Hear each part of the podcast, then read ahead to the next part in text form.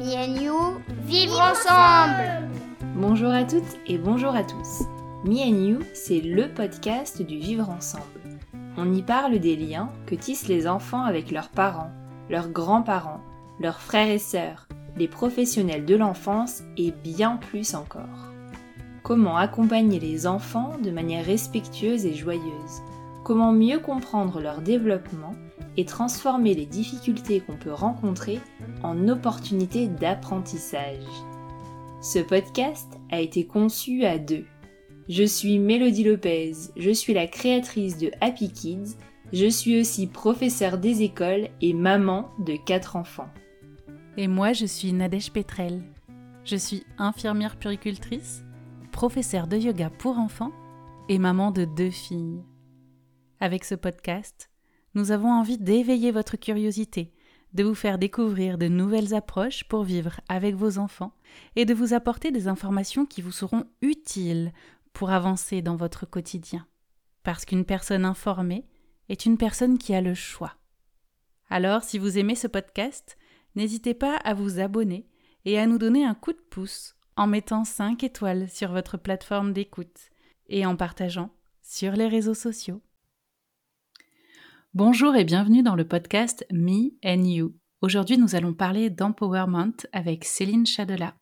S'affirmer et responsabiliser les autres autour de nous à ce que l'on vit. J'ai connu Céline au travers de son livre Le Mois d'Or, paru aux éditions Presse du Châtelet et coécrit avec Marie-Maë Poulain. Céline, tu es doula, journaliste, autrice et conférencière. Tu pratiques le yoga et la méditation depuis plus de dix ans. Tu écris également des articles pour des revues spécialisées sur les religions, la spiritualité, le bien-être et le yoga. Merci d'avoir accepté notre invitation pour partager cet épisode avec nous. Alors Céline, est-ce que tu peux nous en dire un petit peu plus sur ton parcours et l'écriture de ton livre? Bonjour Nadège. Euh, bien sûr. Alors, euh, moi, j'ai découvert, je suis entrée dans le monde de la parentalité avec mon fils qui est né il y a six ans. Euh, à l'époque, j'étais journaliste, freelance, je travaillais de chez moi. Donc, pour ça me paraissait vraiment l'endroit, enfin, les conditions idéales pour accueillir un enfant. On avait déménagé depuis quelques temps. Avant, on était en région parisienne et on avait euh, et à Paris, puis on avait déménagé dans le sud. Donc notre enfant est arrivé très vite après ce déménagement. Et, euh, et puis bah, là, j'ai touché du doigt une réalité euh, à laquelle que je soupçonnais, et, mais, mais qui évidemment était quand même totalement inconnue pour moi.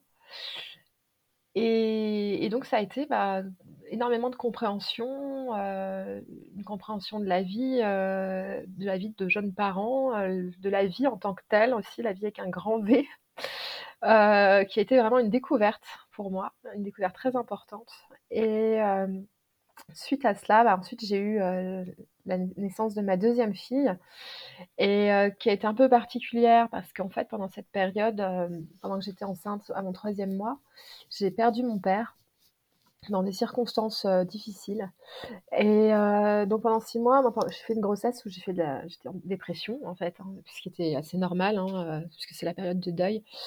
Et, en même temps, bah, j'avais ce petit bébé qui, qui, grandissait dans mon ventre et j'ai décidé de mettre en place en fait pour sa naissance, euh, toute une organisation pour venir m'aider, pour que des gens viennent m'aider. Et puis, en même temps, c'était assez facile parce que comme j'étais dans une euh, phase de vulnérabilité, parce que j'avais perdu mon père, que c'était compliqué, etc., les, les, gens autour de moi se sont proposés euh, très facilement, enfin, ils se sont proposés d'eux-mêmes pour venir et tout. Et, et donc, j'ai pu, en fait, bénéficier d'aide, de soutien. Et c'est ce, que, ce dont je parle, en fait, dans le livre du Mois d'Or que j'ai écrit après avec Marie-Maë Poulain. Et, euh, l'expérience fut euh, très belle, enfin très miraculeuse. C'était vraiment magnifique. Et j'ai vraiment vécu euh, voilà, des semaines après la naissance qui étaient très très belles. Et alors que tu vois, enfin j'aurais pu, j'aurais pu déprimer. Enfin moi, mon père n'était pas là, n'était plus là depuis six mois. Enfin c'était, on s'attendait pas à ce qu'il parte aussi vite. Donc ça aurait pu être un peu la cata et ça l'a pas été du tout. Et au contraire, ça a été très beau et donc j'ai eu des amis et j'ai eu en particulier Marie qui est venue nous aider et qui connaissait bien le mois d'or aussi et elle-même est un bébé mois d'or dans le sens où ses parents étaient professeurs de yoga et donc yoga Kundalini et donc ils ont pratiqué les 40 jours de repos, enfin surtout sa maman a pratiqué les 40 jours de repos et, et Marie à ce moment-là était bébé. Et donc c'est à ce moment-là que j'ai découvert le mois d'or, les bienfaits de ce soutien, cette bienveillance, etc.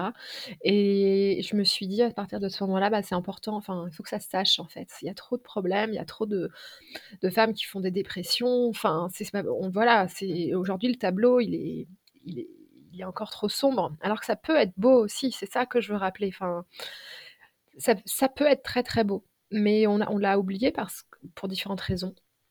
Euh, et, donc c'est ce que j'ai voulu montrer et euh, ce qu'on a voulu montrer avec Marie à travers le livre Le Mois d'or qui a été publié bah, quasiment un an après euh, la naissance de ma fille. Merci Céline pour, cette présentation et pour nous avoir dit un petit peu plus sur les coulisses de ce livre, Le Mois d'or. Effectivement, je trouve que c'est une chance qu'on en parle de plus en plus et comme tu le dis, qu'on mette aussi en exergue les beaux côtés de cette période-là. Alors quand on a préparé ce podcast, quand on a commencé à choisir euh, le thème, initialement on voulait partir sur le mois d'or. Et puis tu nous, tu nous as suggéré d'aborder euh, un autre thème, l'empowerment. Euh, j'ai découvert ce terme justement pendant la préparation du podcast. Est-ce que tu peux nous en donner la définition et peut-être nous expliquer un peu plus en profondeur de quoi il s'agit, s'il te plaît? Bien sûr.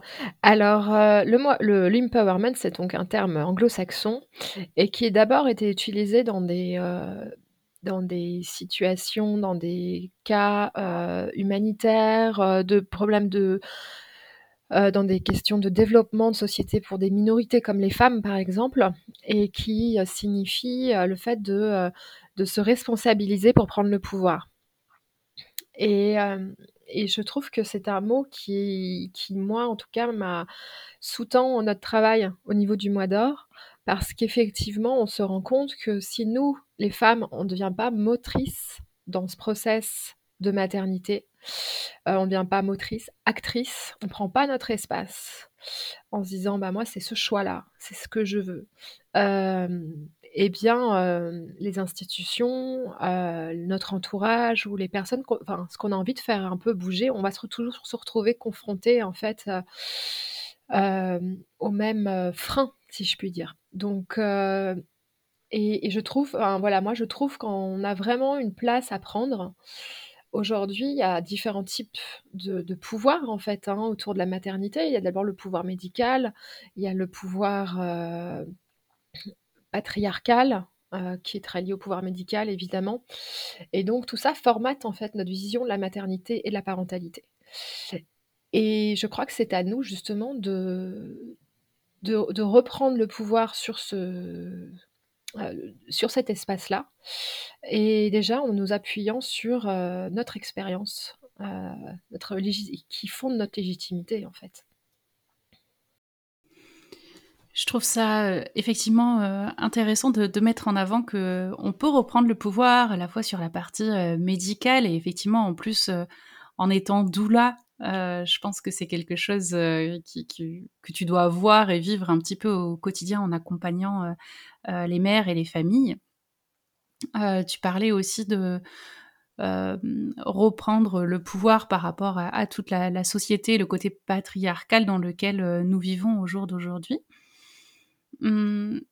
Et du coup, en t'écoutant, je me disais, c'est vrai que, bah, en final, euh, c'est tellement juste et ça a l'air tellement simple, mais quand je me replonge, moi, euh, tu vois, au moment où je suis devenue euh, mère, que ce soit pendant la grossesse ou, ou dans les débuts, c'était des notions que, comment dire, pour lesquelles, en fait, je n'avais pas forcément conscience, ni parfois connaissance en fait pour certains aspects et du coup comment est-ce qu'on peut reprendre ce pouvoir-là euh, un petit peu sur, euh, sur tous les plans?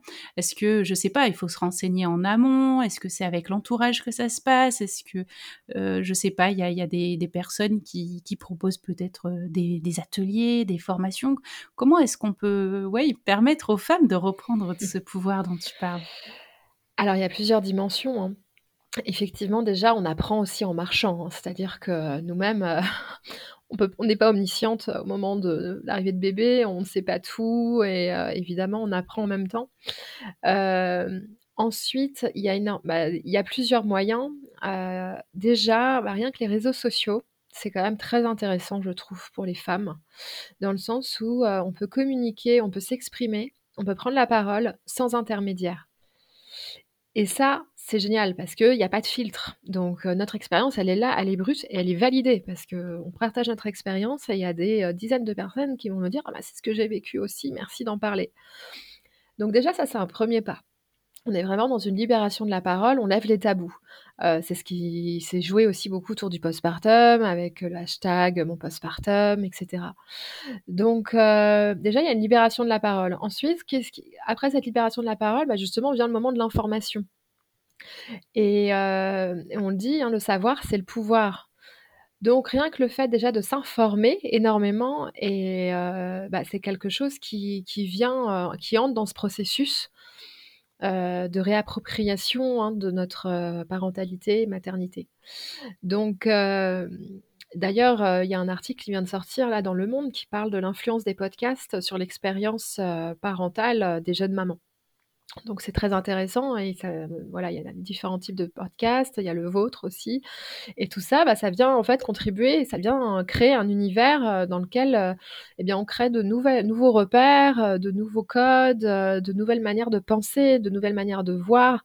On se confronte aussi beaucoup, il y a pas mal de confrontations entre voilà, ceux qui sont les tenants de la parentalité positive, mais qui parfois sont dans un excès, puis les autres qui qui, vont du coup critiquer cela, mais tout ça avec les filtres aussi des réseaux sociaux. Donc c'est quand même à prendre en considération de voir que euh, notre humanité est un peu euh, mise à mal aussi quand même par tout ça. Ça c'est, je pense, le, pendant négatif. Euh, mais en tout cas, s'informer, devenir moteur, moteur, s'informer, c'est déjà un très très bon pas. Et c'est vrai que la création d'univers virtuels comme Instagram, c'est assez génial parce qu'on fait des connexions, on lit des choses, on se dit ah mais oui il y a ça, puis on apprend, on entend parler de livres dont euh, on n'aurait pas entendu parler ailleurs, donc euh, euh, c'est assez formidable pour ça. Ensuite, il y a aussi une autre dimension, ça c'est l'extérieur, donc c'est tout ce qui concerne finalement le mental. C'est vraiment ce qu'on pense et c'est des informations. Mais je pense que ça ne suffit pas. Et qu'il y a un risque, effectivement, avec, avoir cet excès d'informations, euh, de modèles, ça va générer de la comparaison et ça peut générer des situations qui sont. Euh, bah, ça peut créer finalement de nouvelles injonctions. En fait.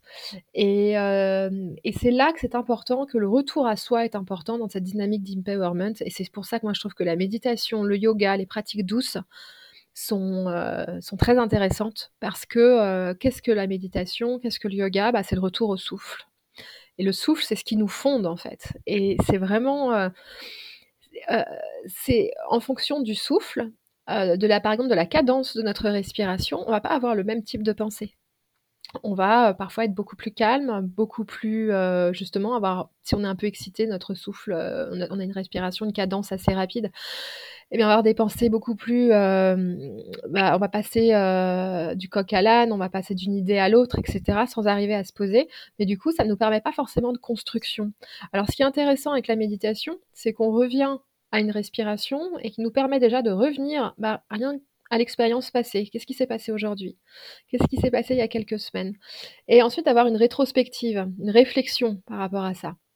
Et donc euh, aussi, on peut voir, euh, grâce à la méditation, l'importance que ça, ça, ça, a aussi au niveau du corps, sur le plan corporel, en quoi ça nous touche? Est-ce qu'il y a des zones de notre corps où on sent de la pression, on sent de du stress, etc. Par exemple, quand on parle d'un sujet, est-ce qu'il y a un sujet en soi qui nous stresse? Par exemple, la manière dont, je sais pas, ça, tu vois, pour revenir à un sujet très concret, euh, euh, est-ce qu'on porte, quand on nous fait des remarques sur le fait de porter notre enfant, est-ce qu'on le porte trop, etc. Est-ce que ça vient compresser quelque chose? Est-ce qu'on se sent un petit peu, euh, eh ben, un peu agressé, un peu prise au dépourvu, etc. Et nous, par rapport à ça, quelle réponse on va proposer?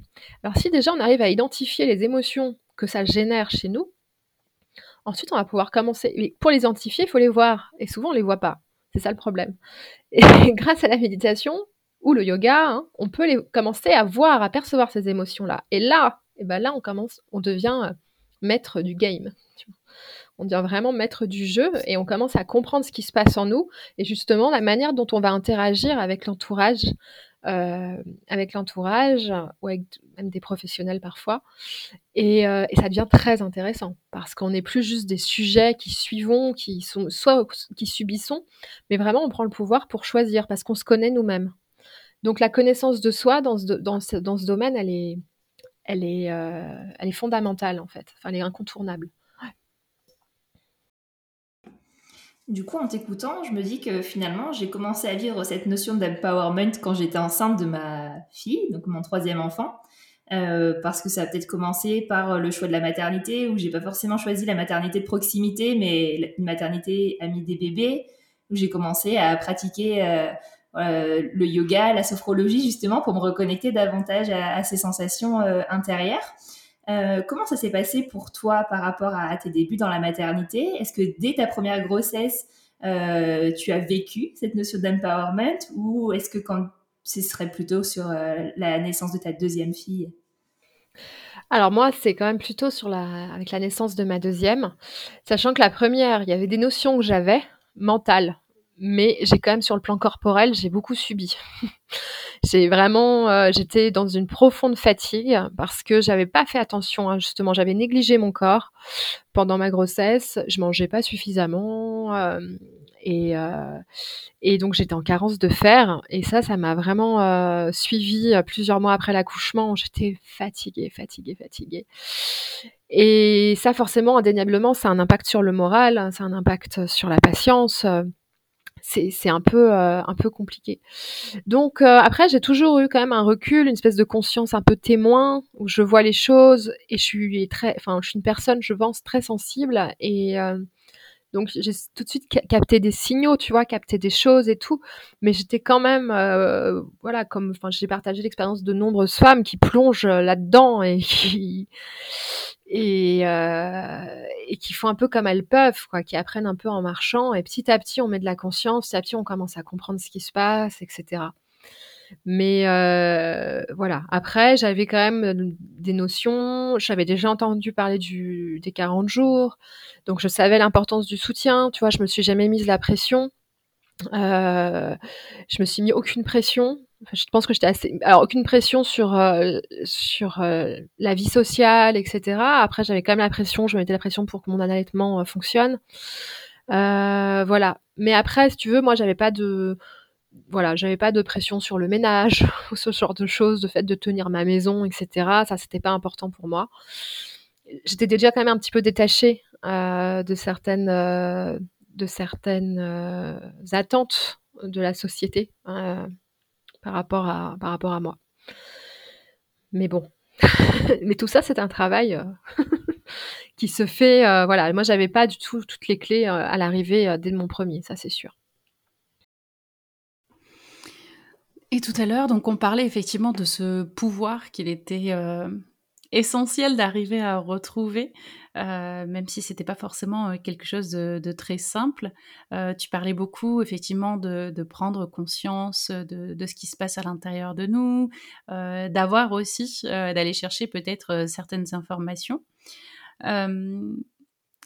comment est-ce qu'on peut arriver à affirmer nos choix en tant que parents, alors que ce soit, enfin surtout peut-être auprès de notre entourage parce que c'est vrai que c'est pas toujours simple. Euh, il y a des fois des personnes qui comprennent, parfois des personnes qui comprennent pas forcément euh, nos choix. Et du coup, comment est-ce qu'on peut arriver à, ben, les affirmer? Alors tout dépend déjà de quel choix on parle. Est-ce que ce sont des choix éducatifs? Est-ce que ce sont des choix... En fait, en termes de soutien, par exemple, pour le mois d'or. Mais ce qui compte, je pense, c'est de toujours faire primer la relation. C'est ça qui est intéressant, en fait, dans le jeu, enfin, dans ce jeu social un peu, euh, voilà, avec les autres, dans ce jeu humain, c'est d'arriver à toujours protéger, sauvegarder la relation. Parce que c'est là où on peut aller le plus loin aussi pour développer des ressources en termes de communication, euh, en termes d'intention, et humainement, je pense qu'on se construit énormément dans le lien avec les autres. Et, donc, le, risque ou, tu vois, l'écueil, c'est vraiment de fermer la porte, de dire, bah, lui, il est toxique, mon parent est toxique, je ne lui parle plus, je fais le deuil de mon parent. Enfin, parfois, moi, je vois des choses comme ça. Et, je trouve ça dommage parce que je trouve ça assez dommage. Et, l'objectif, c'est vraiment d'arriver à, eh bien, interpeller les personnes autour de nous à notre cause, en fait. Voilà. donc, évidemment, il y a l'information, il y a tout ce qui est mental, etc. Donc, on peut les envoyer sur des podcasts, sur des livres, etc. Mais là, on va parler quand même qu'à la partie cérébrale. Et, l'objectif, bah, c'est aussi, donc, comme je disais, de se rappeler toujours de la relation, donc, donc de revenir à cette importance, ce lien qu'on a avec ces personnes et pourquoi, bah, pour nous, c'est important et on cherche pas forcément à les convaincre. L'objectif, c'est pas de les convaincre de quoi que ce soit. Ça va être qu'elles acceptent et qu'elles nous acceptent ou qu'elles nous encouragent sur notre chemin. Et donc c'est c'est assez différent finalement. Parce que souvent, on est quand même encore beaucoup justement dans cette espèce de dialectique, même en France, en termes de débat, où on va toujours vouloir convaincre l'autre. voilà, il suffit de regarder les débats télévisés, les débats politiques. Alors que l'enjeu, en fait, il est ailleurs. L'enjeu, il est vraiment humain. déjà, moi, pour le mois d'or, je parle pas de besoin d'aide. Je ne parle pas d'aide, je parle de soutien. tu vois, de soutien au sens de to support en anglais parce que je vis une expérience humaine forte, je vais avoir besoin de votre soutien.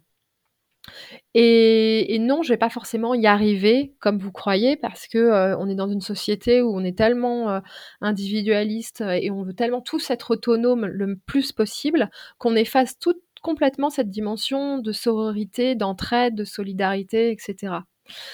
Donc et alors donc voilà, on va sortir vraiment du champ de l'aide parce que bah, je serai défaillante, euh, j'y arriverai pas, donc euh, euh, voilà, je, je, corresponds pas aux standards et j'ai besoin d'aide. Non, c'est pas ça qui, est en jeu. En fait, c'est autre chose. C'est que je vis une expérience forte dans une société qui effectivement ne nous permet pas, nous parents, vraiment de nous sentir soutenus et, et épanouis dans ce rôle. Euh, alors que c'est une expérience humaine aussi merveilleuse. Et moi, j'aimerais que toi, t'en fasses partie et que tu sois avec moi et que tu me soutiennes. Donc, ça peut être du soutien pendant le mois d'or, euh, apporter des courses, tu vois, faire un brin de ménage et tout. Mais tout ça, en fait, on se rend pas compte, mais ça refonde notre humanité. C'est super important. Parce qu'en fait, à penser toujours que, bah, déjà, on n'a pas besoin alors les gens disent j'ai pas besoin d'aide, j'ai pas besoin de soutien, on se gêne, on est tous très gênés les uns vis-à-vis des autres, etc. Mais en fait, on se sépare et c'est quand même dommage. Enfin, la naissance d'un bébé, d'un enfant, c'est quand même un moment de communion aussi. C'est un moment où on se retrouve. C'est quelque chose de beau. Donc, euh, en fait, il y a tout un paradigme à changer à ce niveau-là, euh, arriver à voir, euh, à voir les choses d'une autre façon. Et, donc, toujours en sauvegardant, comme je disais, ce lien humain. Donc, après, par rapport à nos choix éducatifs, effectivement, il y faut pas avoir peur du conflit, en fait. Hein. Il y, a des moments où, avec nos, proches, ça clash. Mais ça fait partie de la vie. et, euh, et c'est pas grave. Et c'est parce que justement, on est proches les uns des autres, qu'on s'aime, qu'on peut surmonter ça. C'est tout le but. Sinon, euh, bah, on se ferme les portes et puis c'est fini. C'est dommage.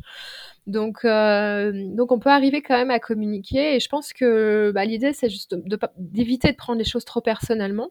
Arriver euh, justement à prendre du recul. Alors, je dis pas que c'est simple quand on est dans le bain avec les enfants, dans le moment présent, où c'est hyper instantané, c'est intense et tout, c'est pas forcément évident. Mais c'est pour cette raison que peut-être commencer la méditation, tu vois, moi je trouve la méditation, le yoga ou même parfois la sophrologie par exemple, bien avant la naissance, pour commencer à avoir un regard sur soi et avoir un peu de recul, avoir un peu d'espace intérieur pour le jour où je vais me prendre des remarques dans la rue ou par des proches, eh bien ça permet déjà d'avoir voilà, ça permet d'avoir de l'espace et donc un peu plus de, sérénité par rapport à tout ça, et de cette sérénité, de faire évoluer, euh, faire évoluer les choses dans nos relations, quitte à, euh, et à mieux se comprendre en fait. Voilà, je sais pas, j'espère que je suis claire. oui, tu es, tu es, très claire, et moi personnellement, alors je sais pas si c'est pareil pour Mélodie, mais ça me ça, je sais pas, ça, ça me fait quelque chose là quand je t'écoute. Euh, je pense que c'est vraiment en train de cheminer, mais cette notion de, quand tu parlais de Euh, on demande pas de l'aide parce que on est différent des autres, mais on demande du soutien parce qu'on est en train de vivre une expérience assez incroyable et qui justement nécessite qu'on se rassemble autour de, de, la naissance de cet enfant. Alors je sais plus si c'était exactement avec ces mots-là que tu l'as dit, mais ça m'a ça m'a beaucoup éclairé et effectivement, euh, en tout cas pour moi, juste cette phrase-là, ça m'aide à, à, voir les choses euh, autrement. Et je pense que je vais écouter et réécouter euh, ce podcast une fois qu'il sera monté parce que parce que vraiment là, tu vois, tu viens d'allumer une petite lumière à l'intérieur de moi. Donc déjà rien que pour ça, ouais, je te remercie. Bah, tu l'as bien résumé, hein, je crois que c'est ça. Et puis même, je trouve cette notion de soutien, c'est aussi valorisant pour la personne qui va apporter ce soutien, et c'est pas dévalorisant pour la personne qui reçoit ce soutien. Ça met un peu tout le monde sur un même pied d'égalité, ça fédère, comme tu disais, tu retrouves un peu, voilà, cet aspect tribu dont on a besoin, et on a besoin d'être ensemble, on a besoin de partager. Euh. et puis peut-être que ça vaut le coup de réfléchir en amont quand on est enceinte euh, parce que pour certaines personnes, ça peut être un peu délicat qu'une personne fasse le ménage chez soi, euh, qu'une personne plie son linge, parce que euh, en ayant l'impression qu'on rentre dans l'intimité. Et finalement, en y réfléchissant, de se dire ben, que ça vient souder nos liens, nous renforcer, nous rendre plus proches. Bah, est-ce que c'est pas chouette finalement de bénéficier de, de ce soutien-là? Mais oui, mais je rejoins totalement. On en parle justement. Hein, on dit que c'est un honneur en fait hein, de venir soutenir les jeunes parents pendant le, pendant le mois d'or et même après hein, d'ailleurs. Euh, c'est, un honneur euh, pour les deux. Déjà, je trouve que ça honore la mère qui, après son travail euh, de grossesse, d'accouchement, etc., on a vraiment besoin. Ça, on en parle dans le livre. Hein. Mais oui, c'est un honneur aussi pour la personne qui va venir soutenir. Et c'est une expérience, ouais, voilà, c'est vraiment une expérience humaine donc ça vaut le coup effectivement de commencer à réfléchir à des personnes à qui on a vraiment envie de dire bah, j'ai envie que tu sois là, j'ai envie que ce soit toi. Je t'ai choisi en fait, hein. tu es sélectionné euh, pour tes qualités, pour ton savoir-être euh, et voilà ta bienveillance, etc. Et, euh, et je dirais même plus loin, tu vois, même une personne qui est pas forcément. Alors ça dépend, parce qu'on est quand même hypersensible. Donc effectivement, on va éviter par exemple toutes les personnes qui vont amener des conseils non sollicités, euh, ce genre de choses. Mais, euh, mais en tout cas, c'est un bel acte, moi je trouve, bah, aussi d'amour, en fait, euh, des deux côtés. on en parle dans le livre, et en fait, souvent, tu vois, on est dans une société aussi où il faut expérimenter un maximum de trucs, de choses, d'expériences, de voyages, de pays. voilà, c'est un peu la course aux sensations. Et, et, par exemple, moi, ce qui vient aussi du milieu du yoga, du bien-être, etc., bon, bah, j'ai vu l'éclosion euh, du nombre de retraites, euh, méditation, yoga, etc. Et ça fait beaucoup de bien parce qu'on se ressource, on se ressource et on en a besoin. Mais je crois que, tu vois, l'expérience du mois d'or, euh, ça peut être aussi une expérience humaine de ressourcement pour toutes les parties, qu'on ne voit plus parce qu'on l'a oublié, mais on peut aussi le voir comme ça. C'est trop beau ce que tu dis, j'adore. non, mais tu vois, rien qu'en t'écoutant, déjà, tu vois, je sens que ça me fait. Euh, je me dis, ça me fait du bien à l'intérieur et presque j'aurais envie d'un troisième pour essayer de vivre cette expérience-là. Euh, c'est un peu comme quand on parle. Euh, du coup, bon là, je, change un peu de sujet, mais du Blessing Way, euh, donc de cette euh, cérémonie qui est centrée autour de la femme pendant sa grossesse, avant son accouchement, etc. Ça me, voilà, ça, ça me fait penser un petit peu à cette cérémonie-là. et je voulais rebondir sur quelque chose que tu disais aussi tout à l'heure, où tu disais que c'était important aussi de se préparer à éventuellement des conflits que pouvaient générer bah voilà, soit les choix éducatifs ou autre. En fait, le fait de pas forcément être toujours d'accord avec son entourage et d'être bah, tout simplement dans l'acceptation de ces conflits-là. Et là, pour le coup, ça me faisait penser, en fait, un petit peu comme les enfants quand ils sont en colère ou qui ressentent des émotions pas forcément très agréables souvent on a tendance à, vouloir faire en sorte que ça cesse et de passer à autre chose et pas forcément être dans l'acceptation au final de, ce qui se passe euh, pour l'autre ou chez l'autre. Et du coup, c'est vrai que ça me faisait un petit peu écho à ça. Bah oui, au final, c'est accepter l'autre, euh, quelle que soit la personne de notre entourage, comme elle est, et se dire que, bah oui, parfois ça peut clasher, mais au final, après, euh, on se réconcilie aussi. Et comme tu le disais, c'est un petit peu ça la vie, quoi. Et oui, et oui, et oui, c'est vrai, hein, on a toujours cette tendance avec nos enfants à vouloir les enfin, les consoler et faire en sorte que tout ça passe très vite et et je sais pas si tu as remarqué que dès que on essaie de trouver des explications à leurs états, ça les énerve encore plus et que moi, quand je dis à mon fils: «Ah mais est-ce que tu es fatigué?» «Je ne suis pas fatiguée!» et donc heu, c'est encore plus compliqué. Mais hem, oui, alors effectivement, il y a ces émotions fortes qui sortent et quelque part, tant mieux, parce que rien de rien de pire que des émotions qui sont larvées et enfouies et qu'on cache et cetera. C'est pas sain du tout. Il y a aussi donc heu, ça fait partie de la vie. Alors il y a aussi on peut aussi, tu vois et c'est là encore tout l'intérêt, je trouve, d'avoir, heu, une pratique un peu corporelle, heu, qui permette de nous intérioriser, c'est qu'on peut aussi développer un petit œil, intérieur qui limite, un moment, va nous faire on va faire preuve d'autodérision, ça va nous faire rire, tu vois? Heu, je veux dire, par exemple, voilà, la tante, heu, la tante Monique, heu, qui répète toujours les mêmes choses et cetera sur, sur notre bébé, et bien, finalement, on peut la regarder avec un petit sourire en coin qui soit bienveillant, jamais moqueur, voilà, mais en même temps, voilà, on a ce recul-là. Ça, c'est intéressant aussi d'avoir ce recul dans la vie, tu vois, par rapport aux situations, par rapport aux êtres qui nous entourent. C'est moi, je trouve que en fait, je trouve que ces moments de tension aussi, ils peuvent nous ouvrir à nouvelles possibilités, nouvelles opportunités et on aurait tendance, hein et je pense que c'est hyper marqué, heu, depuis quelques années, même dans notre dans notre société où on voudrait que tout soit rose, tout soit doux. Alors, le rose, le doux, quand même, je trouve que pour le mois d'or, c'est important. Heu, parce que, heu, on est hypersensible, on est très, très fragile et cetera, donc c'est vraiment très important, là, pour le coup, de s'entourer quand même de bonnes personnes, heu, de bien les choisir. Mais pour après, pour tout le chemin qu'il y a après et il est long, hein, avec notre enfant, nos enfants, notre famille, notre entourage et cetera. Bon, bah, là, ça demande d'arriver à avoir quand même des ressources intérieures qui soient assez développées et et en même temps, eh bien, voilà, les conflits peuvent être aussi des opportunités de croissance, heu, intérieure, même spirituelle et d'ailleurs, je veux dire, on aura aussi des conflits avec nos enfants, à un certain moment, à l'adolescence et cetera. Donc hem et puis il y a quelque chose aussi quand on et souvent, en fait, on a aussi ce qu'on craint finalement, c'est que tout de suite les choses partent en conflit alors qu'on aurait simplement besoin de discussion. On aurait besoin de parler de se parler et sans avoir peur justement, sans craindre de ne pas être d'accord, sans craindre une certaine un peu confrontation parce que, bah, on s'identi on voilà, on doit faire des choix, on doit les appuyer. Mais ce qui est intéressant, c'est faut le voir aussi comme un challenge, en fait, ça peut être très challengeant. Tu vois, quand quelqu'un veut monter une entreprise et ben, heu, souvent, enfin, par exemple, les jeunes qui sont dans des startups, heu, on leur demande: «Oui, mais si tu as pensé à ça, est-ce que tu vas faire ça? Et tu as pensé à ça et ça et ça et ça?» en même temps, c'est intéressant, c'est hyper challengeant parce que du coup, bah, tu dois réfléchir à toi, pourquoi tu fais vraiment ce choix-là? C'est moi, je trouve ça et et et toujours rester ouvert aussi à la possibilité de se remettre en question. Donc c'est un chemin de tolérance, c'est un chemin d'ouverture à l'autre, hem et ça commence par nos familles.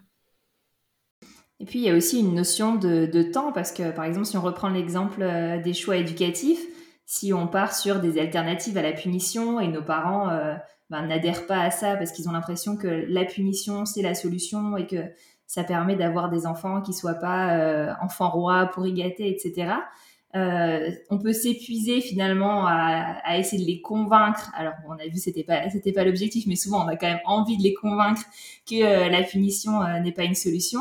Et finalement, sans parler, au fur et à mesure que nos enfants grandissent, euh, ils peuvent s'apercevoir par eux-mêmes que même si nos enfants n'ont pas été punis, pour autant, ça reste des, des enfants qui sont euh, équilibrés, euh, qui sont pas euh, enfants rois capricieux. Donc des fois, on peut laisser le temps au temps aussi. Et, oui, c'est vrai. Mmh, tout à fait. Le temps fait son œuvre.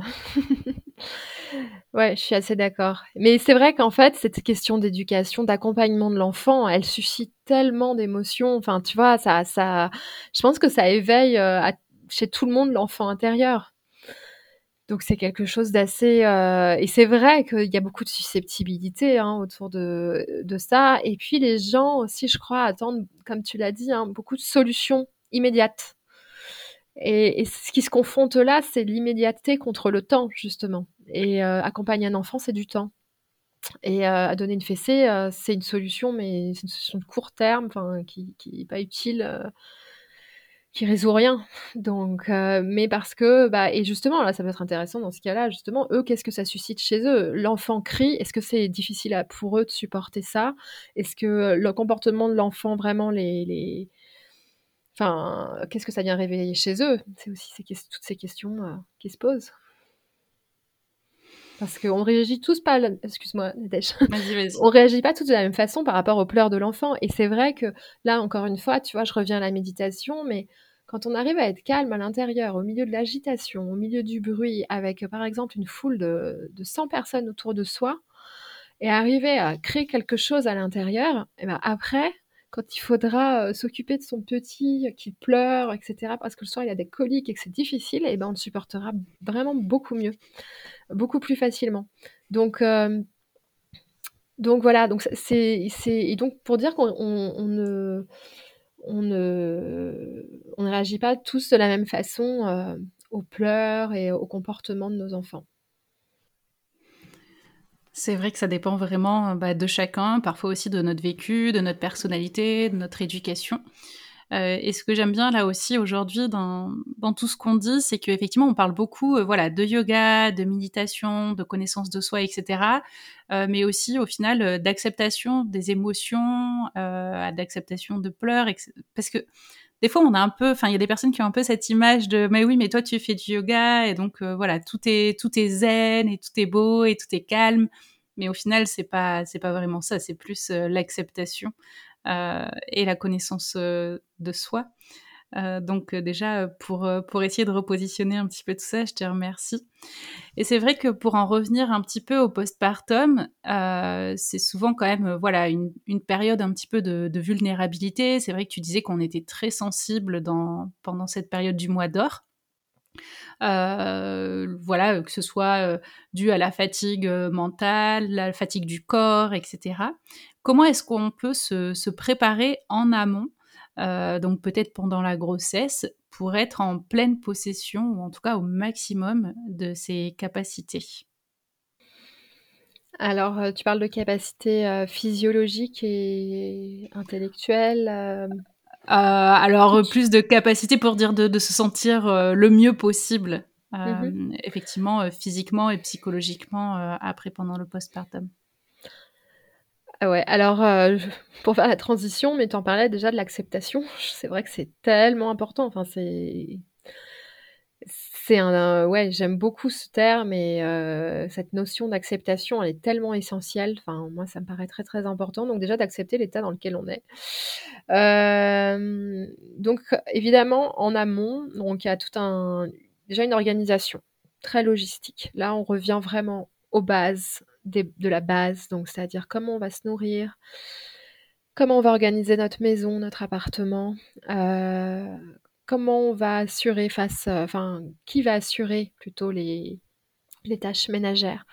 Euh, ça, on est vraiment dans, dans là, c'est vraiment les besoins primaires, c'est être bien nourri, être dans un endroit qui nous sécurise. ça, c'est la base de la base. Donc comment et c'est pas évident parce que on a donc bien prendre conscience qu'on n'a pas forcément le temps de se préparer un bon repas, un bon petit plat en postpartum. Donc on va s'organiser avant. Donc on va euh, préparer euh, des petits plats euh, qu'on va mettre surgelés. On va créer un cercle de soutien qui nous apportera des plats à la maison.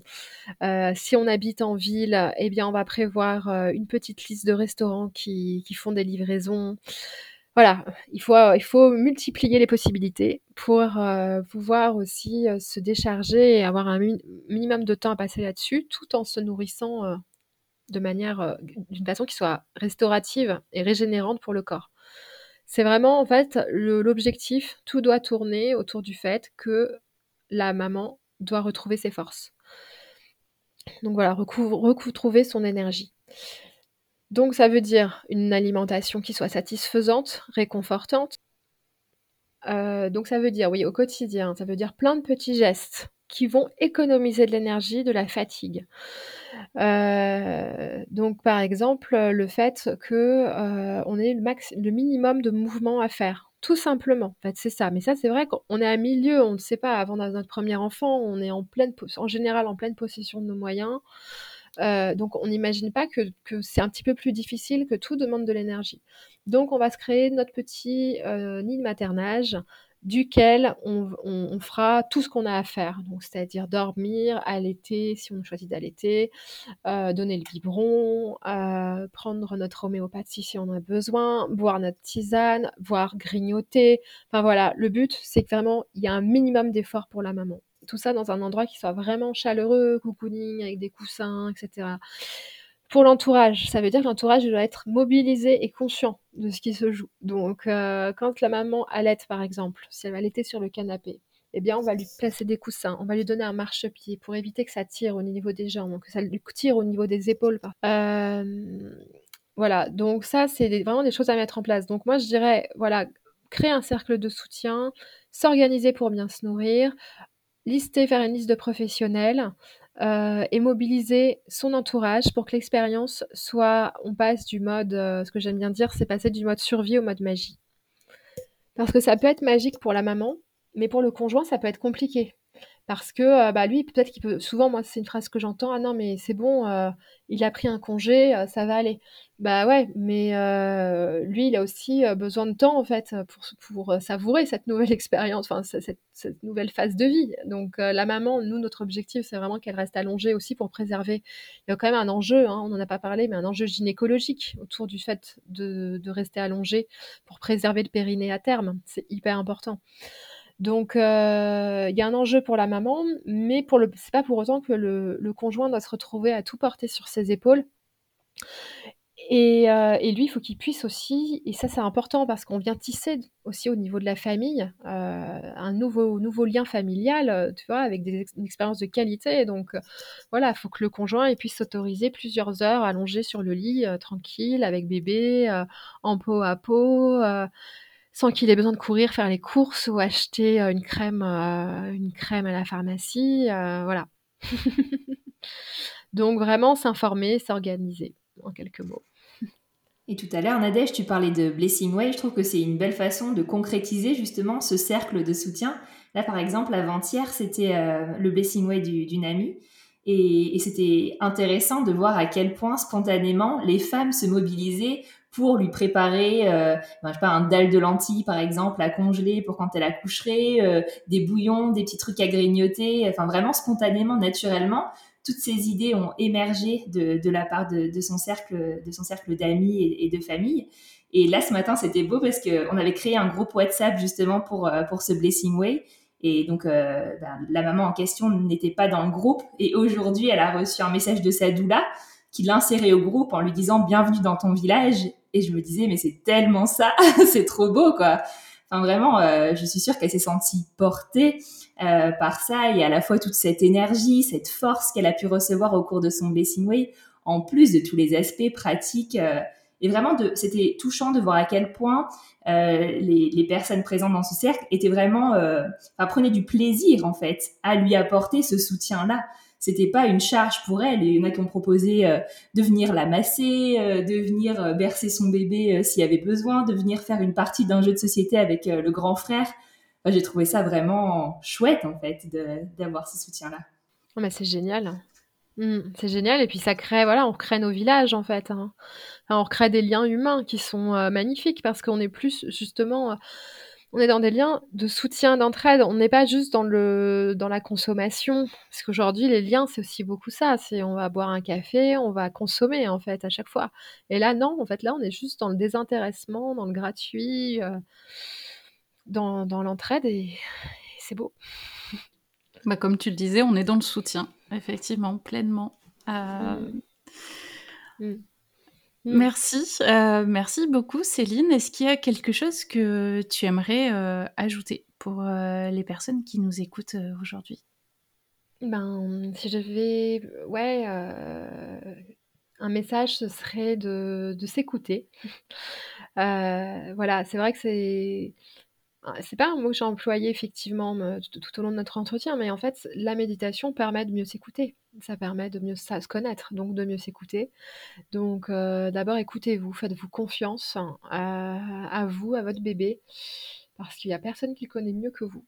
Donc, euh, donc voilà, et puis n'hésitez pas à prendre votre place Et puis, et voilà, ouais, à prendre votre place, je dirais. Sans peur.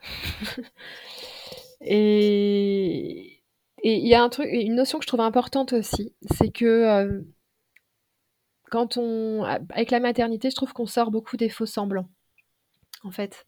on sort un peu du piège de la respectabilité, où on réfléchit à ce qu'on va dire, à notre image sociale, etc. Et ça, franchement, c'est vraiment une grande chance. C'est une chance de pouvoir justement aller vers, vers autre chose, vers un chemin aussi qui est plus authentique et plus proche de nos aspirations.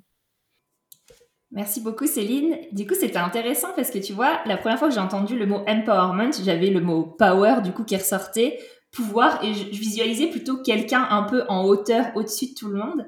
Et finalement, là, ce que je retiens, c'est que oui, on va retrouver euh, cette puissance, ce pouvoir, cette force de, la maternité euh, euh, dont, dont, on peut faire preuve, mais en même temps, c'est ensemble aussi qu'on construit tout ça et c'est pas juste moi et les autres, c'est nous. Euh, voilà, euh, qu'est-ce qu'on peut faire euh, en tribu ensemble pour se soutenir, s'accompagner au travers de cette période. c'est chouette. Merci. Ouais, tout à fait. Et je pense que l'autonomie maxime, souvent, tu vois, dans les milieux un peu écologiques, etc., ou, alternatifs, on pense beaucoup à l'autonomie. Et moi, je dis oui, l'autonomie, mais ça peut être un leurre aussi, parce qu'on a vraiment besoin les uns des autres. C'est quelque chose d'hyper, c'est fondamental en fait. Hein. Et d'ailleurs, ça a des répercussions sur la santé mentale de la jeune maman le fait d'être ensemble, qu'elle sache qu'il y a une présence, qu'elle sache qu'il y a un village, comme tu l'as expliqué tout à l'heure avec ton exemple. Et bien ça, c'est euh, quelque chose euh, ouais, de très riche. Ça fonde vraiment notre humanité. Donc, euh, donc voilà. Et voilà, c'est la fin de cet épisode. Si l'on devait retenir quelque chose, ça serait de garder en tête que les femmes qui viennent de donner naissance ont besoin de soutien et de retrouver leur village pour se sentir bien et en sécurité affective et émotionnelle. Qu'il est possible que chaque naissance permette aux femmes de renforcer les liens qu'elles ont avec leur entourage. Merci d'avoir écouté le podcast Me and You créé par Mélodie Lopez et Nadège Petrel. Si vous avez aimé l'émission, n'hésitez pas à mettre 5 étoiles sur votre plateforme d'écoute. Vous pouvez aussi partager cet épisode sur vos réseaux sociaux. Nous vous souhaitons toutes les deux une très belle fin de journée et nous serons très heureuses de vous retrouver dans le prochain épisode.